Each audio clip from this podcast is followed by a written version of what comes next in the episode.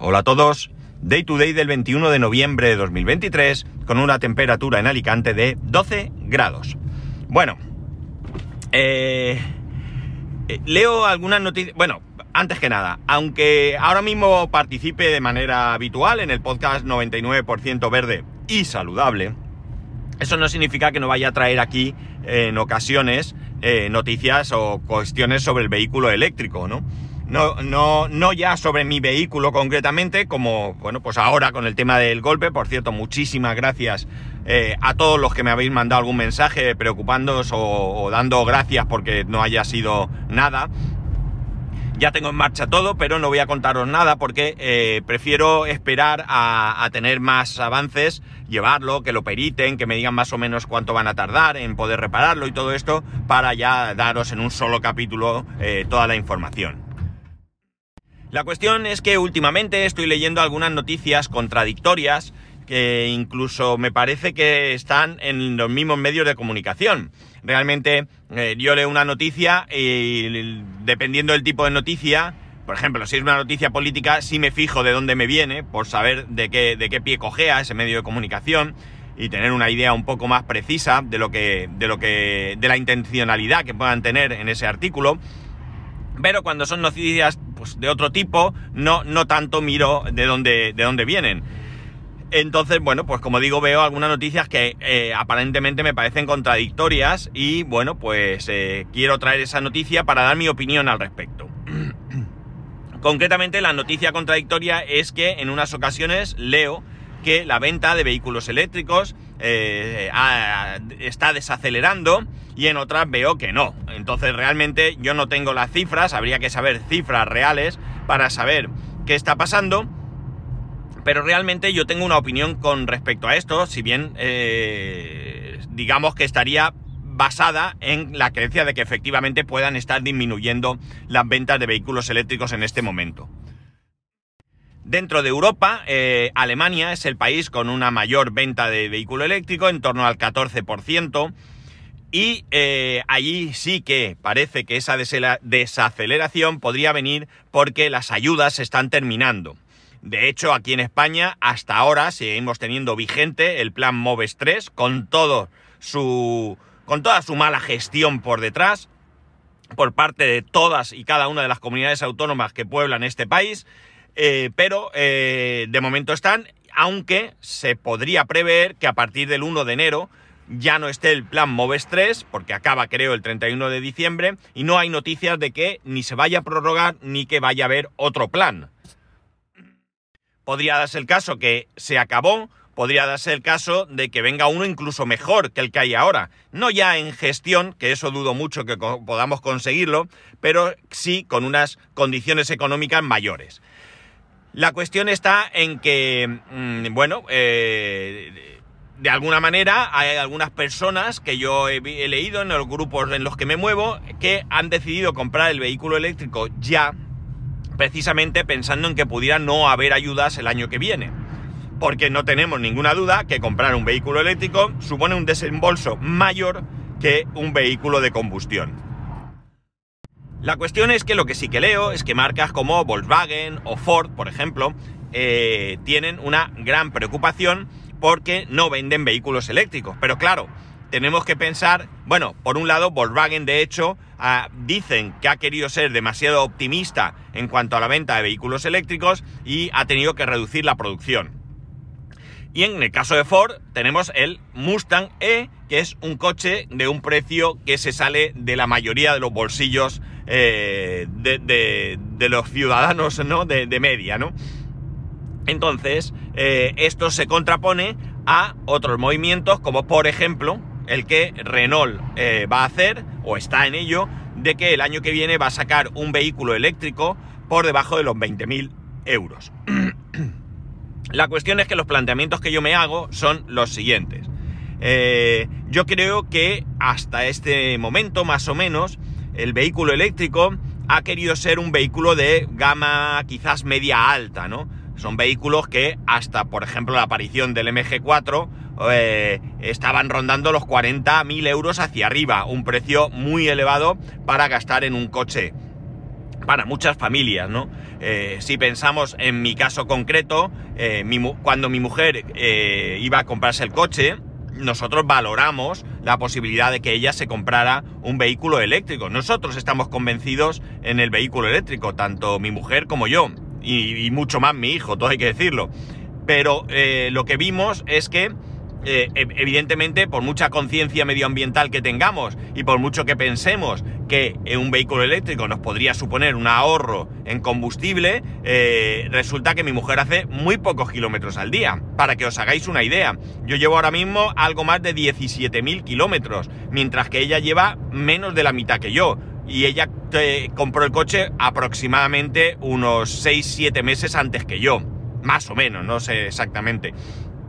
Entonces, como podéis ver, eh, sin hacer ningún viaje, excepto el viaje que hice a Valencia, un par de viajes a Murcia y a Gandía, eh, eh, yo no he hecho viajes largos. Entonces, esto es mi día a día. En el caso de mi mujer, pues evidentemente para amortizar esa diferencia de precio superior del vehículo eléctrico tendría que hacer muchísimos kilómetros. Entonces decidimos posponer la compra de su coche eléctrico. De hecho, ella compró el coche eh, con una financiación igual que yo, a cuatro años con una cuota final muy gorda, con intención de ver qué pasa dentro de cuatro años. De tres, ya, ¿no? Eh, entonces, bueno, eh, la idea, como digo, es eh, esperar y ver cómo se mueve el mercado. Si realmente empiezan a salir vehículos eh, más económicos, pues entonces volveremos a valorar la posibilidad del coche eléctrico. La cuestión está en que mi opinión personal es que creo que las marcas se han equivocado. Evidentemente yo no tengo conocimiento de de marketing, de mercado, ni nada de esto, pero pienso como usuario. Creo que hoy en día eh, muchísimos, no voy a decir la mayoría, pero probablemente podría decirlo con toda la tranquilidad del mundo, de hogares tienen dos vehículos, hogares con más de una persona, evidentemente, eh, tienen, tenemos más de un vehículo. Eh, cada uno de la pareja tiene un vehículo porque pues muchas veces las circunstancias no nos permiten tener un solo vehículo y compartir el ir al trabajo, recoger a los niños del colegio, etcétera, etcétera. En mi entorno prácticamente son todos los casos así. Entonces, bueno, pues tenemos más de un vehículo. Y creo que las marcas se han centrado en vehículos grandes, con mucha autonomía, y creo que debíamos haber empezado por debajo. Yo creo que esto ha sido, bueno, quizás en un primer momento, como novedad, se podían haber vendido vehículos de gama alta, a un precio elevado, no sé, Tesla, por ejemplo, que empezó eh, con modelos de precio elevado, pero poco a poco pues eh, va sacando modelos eh, más económicos, baja los precios, esperamos en Model 2 que, que, no sé, estará en algún momento. Y yo creo que esa es la buena la buena el buen camino que debía de seguirse, ¿no? Al final eh, hemos tenido una época eh, anterior en la que tener un monovolumen era lo necesario, ¿no? Oiga, yo soy una familia de tres miembros, pero necesito un monovolumen, es que si no, no cabemos. El carrito, el niño, no sé qué. Evidentemente hay familias de cinco o seis miembros que necesitan vehículos más grandes, pero ¿cuántas familias necesitamos un coche grande? Yo mismo me compré un, un sub, un crossover o como se llame mi Kia anterior. Yo no necesitaba en ningún caso un coche de esas características. Un coche grande, pesado, con un consumo más elevado que otro tipo de coche. Eh, yo podía haber comprado un vehículo que nos permitiese viajar, eh, viajar eh, mm, pues de una manera cómoda, de una manera segura, y luego tener un vehículo más pequeñito para movernos por la ciudad. Y bueno, pues no, no fue así. Eh, el caso es que cuando mi mujer compró el, Hyundai Bayon que tiene ella, eh, yo ya me planteé irme a un vehículo eléctrico chiquitín. O sea, lo más pequeño y barato que pudiese encontrar. Lo suficientemente grande para poder ir los tres, evidentemente. Por mucho que me guste, por decir, un Smart eléctrico, pues no es el coche que ahora mm, yo me compraría, porque es un coche que hemos tenido no eléctrico y hemos disfrutado muchísimo pero eh, el hándicap de que solo puedan ir dos personas, eh, pues se nota en muchas ocasiones, no ya con mi hijo, sino ya eh, cuando, por el hecho de llevar a una tercera persona, ¿no? En cualquier momento ya se complica. Y ha habido un momento en el que solo teníamos ese coche. Bueno, no es cierto, teníamos el Smart y teníamos el coche del trabajo que también era dos plazas nada más. Entonces, bueno, pues se complicaba la cosa. En alguna ocasión había que ir a un sitio, había que ir en dos coches, ¿no? Entonces, bueno, pues ese handicap no, ahora mismo no, no lo veo. Ya digo, ha sido un coche que cuando éramos nosotros dos solos nos ha dado buenísimos momentos, lo hemos disfrutado muchísimo, pero no es la ocasión. Pero sí un coche pequeñito, eh, con un consumo contenido, con una autonomía suficiente para el día a día, eh, y bueno, pues eh, no finalmente, pues bueno, salió este coche y compré este coche, porque es que encima este coche estaba eh, rondando un menor precio que, otros, que otros vehículos, ¿no? La, la, cuestión, por tanto, es que creo que ese debería ser el camino a seguir. Es decir, debemos dejar de obsesionarnos con grandes autonomías cuando en mayoría de, de domicilios, de hogares, tenemos dos vehículos. Y por tanto, como modelo de transición, podemos tener un vehículo térmico, grande, cómodo, bueno para viajar y luego un utilitario más chiquitín para movernos por la ciudad.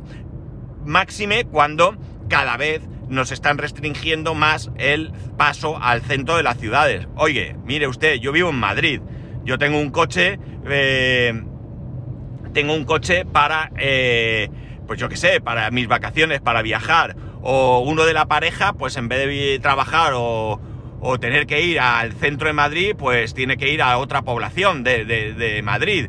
Y bueno, pues eh, el que tiene que ir a Madrid, pues tiene su coche, puede entrar a la zona de bajas emisiones, en la actualidad aparcar eh, sin pagar en zona azul, bueno, o zona verde o la que sea. Eh, bueno, en cualquier caso, puede ser una buena, una buena opción. Pero claro, los, las marcas se han ido a grandes coches. Ford Mustang, un coche de mucho dinero que no todo el mundo estamos en disposición de comprar o en disposición de querer pagar simplemente, ¿no?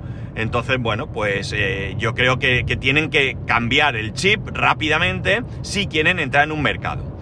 Porque ahora mismo el mercado, como bien sabemos, se lo está llevando China.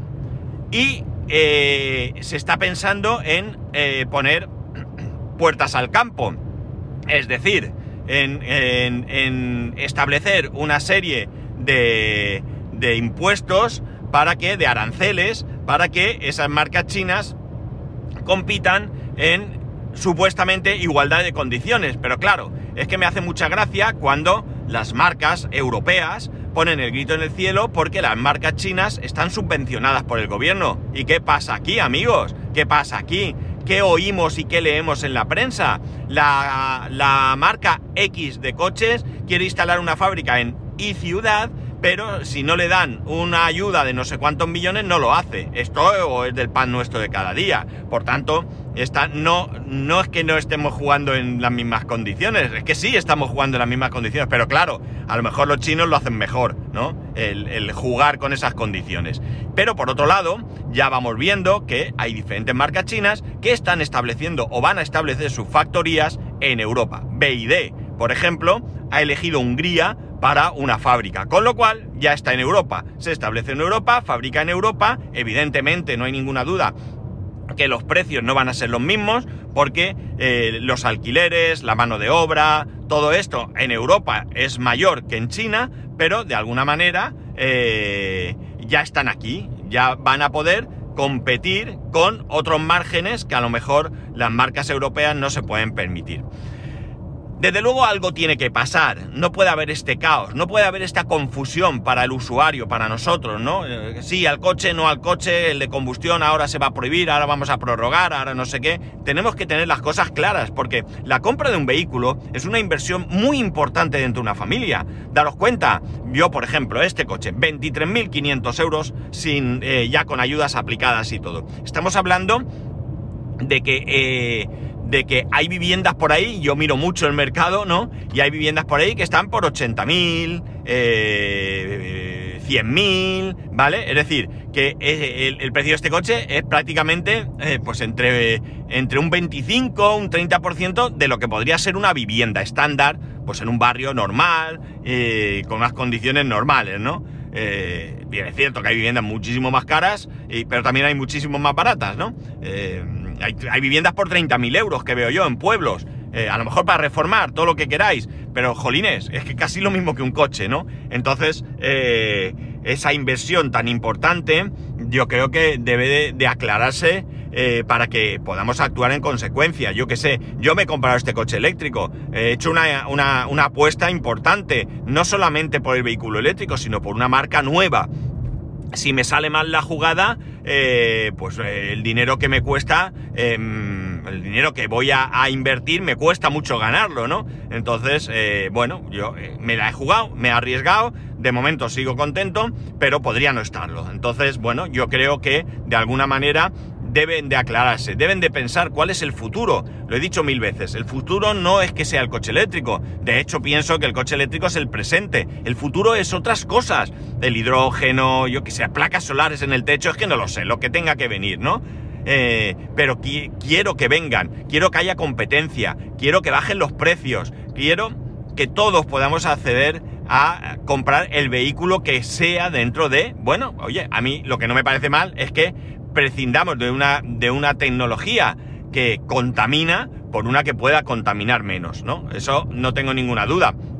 Pero las cosas hay que hacerlas bien. Eh, las baterías, evidentemente, al fin de ciclo de vida, pues hay que ver qué hacer con ellas. Ya hay empresas que las reciclan, que son capaces de, de sacar el 90 y pico por ciento de la batería para su reutilización. Bueno, pues, pero todo eso tiene que ser de manera generalizada, no una empresa en un país que es capaz de llegar a eso, sino que tiene que haber más movimiento sobre esto. Y eh, eso dinamina, dinamina, ay, no lo voy a decir, dinamina, oh, ¿de verdad? Dinaminaz. Bueno, dinamizar, dinaminazar, no lo puedo decir, lo siento, ya sabéis lo que quiero decir, el, mercado y evidentemente todo lo que sea eh, dinamizar el mercado y eh, darnos eh, que, haya competencia, nos va a beneficiar a los usuarios finales, ¿no? Eh, que, Tesla baje los precios es una buena noticia para el que no quiera comprar un Tesla. ¿Por qué? Porque va a hacer que otras marcas se pongan las pilas y busquen la manera de ajustar los precios para tener vehículos eléctricos más económicos. Por tanto, no, es que Tesla baja precio, pero yo no me pienso comprar un Tesla. No, no, no quites la vista de lo que acabo de decir, ¿no? Insisto, eh, dentro de mi ignorancia sobre estrategia de mercado, pienso que, es errónea la que se está, la que se está viendo, ¿no? tiene que haber vehículos de alta gama. Claro, hay gente que tiene pasta y se puede comprar. Ha pasado siempre. Eh, yo no me puedo comprar un Ferrari, ni, ni, ni, ni, de casualidad. Pero está bien que estén ahí, que el que pueda que se lo compre, oye, y que lo disfrute muchos años, ¿no? Pero eh, lo, que es así, lo que sí que es real es que, que tiene que haber eh, también un mercado para los que más compramos. Al final, yo creo que los que más podemos invertir en, en un coche, por ejemplo, somos la clase, pues no sé, la clase media quizás, ¿no?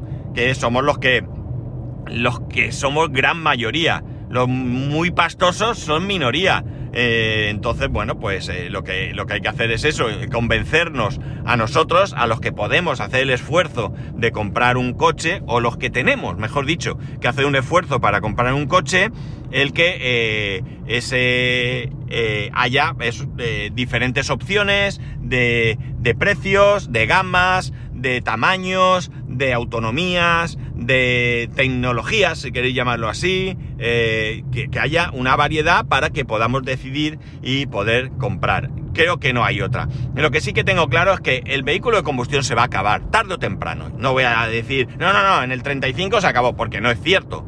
Porque lo, vengo diciendo de, de tiempo atrás. El que se prohíba la venta de vehículos de combustión a partir del 2035 no significa que el 1 de enero del 2035, 2 eh, de enero, porque en España es festivo el 1, vaya la población como, como jaurías a los concesionarios a comprarse un coche eléctrico. No va a pasar. De hecho, en el diciembre del 34, mucha gente podrá comprar por última vez un vehículo térmico que le va a durar 10, 15 años y es posible que haya gente que no esté convencida con lo que entonces haya y haga esta jugada. me voy al concesionario, me compro el coche de gasolina o diésel y me olvido del tema durante 10 años y ya veremos qué pasa entonces, ¿no? Eh, de cualquier manera, pues yo creo que cualquier reducción de, de, de, emisiones nocivas para el medio ambiente, eh, bueno, son, eh, son importantes, ¿no? En cualquier medida, cualquiera, por poquito que sea, eh, al final muchos poquitos hacen, hacen un, un mucho, ¿no? Valga redundancia. Entonces, bueno, pues ya digo, yo creo que para mí ha habido un error, un error de cálculo probablemente, un error pensando que, bueno, yo estoy establecido, esto va a ser difícil que se imponga, los precios son elevados, bueno, entonces, bueno, eh, estoy tranquilo, pero claro, es que hay otros que se están moviendo, hay otros que se están moviendo eh, y yo quiero que las marcas europeas se muevan, quiero que tengan éxito, porque al final... Eh, el pensar que se fastidien eh, lo, me, es como decir que me fastidie yo mismo. Eh, pensar, por ejemplo, en España, las fábricas de vehículos que tenemos. Son miles de puestos de trabajo que se podrían perder si marcas como Ford, por ejemplo, que está en Valencia, no se pone las pilas y empieza a tener... Eh, pues producción de lo que sea, ¿no? Ya se habla de que para la fabricación del vehículo eléctrico hace falta menos personal, va a haber una reducción, creo que es Ford que ya ha planteado un ERTE eh, con los sindicatos que ya lo tienen medio aprobado o algo así para, para 3.200 personas o algo así y todo esto afecta muy negativamente a, a, todos, ¿eh? No pensar que el que otro se quede sin trabajo no nos afecta. La economía se resiente, si no hay, no hay gente trabajando no se mueve el dinero y no hay nada más eh, necesario que el dinero esté en movimiento de un sitio para otro, ¿no? Entonces, bueno, pues eh, yo espero que, Ford, que Volkswagen, que Renault, que, que, todas las marcas europeas empiecen a, trabajar en, el, en, el, camino que ellos consideren, pero en el camino que permita mantener los puestos de trabajo, generar un buen mercado para que nosotros nos veamos beneficiados. En fin, ya veremos, seguiremos las noticias. Yo sigo todo esto porque, porque me preocupa, me preocupa para dónde vaya, porque, bueno, al final, daros cuenta de una cosa, no sabemos qué va a pasar en mi casa, pero mi mujer ya tiene el coche más de un año, un año y pico, eh, como he dicho, en cuatro años hay que tomar la decisión de quedarse el coche o de cambiarlo.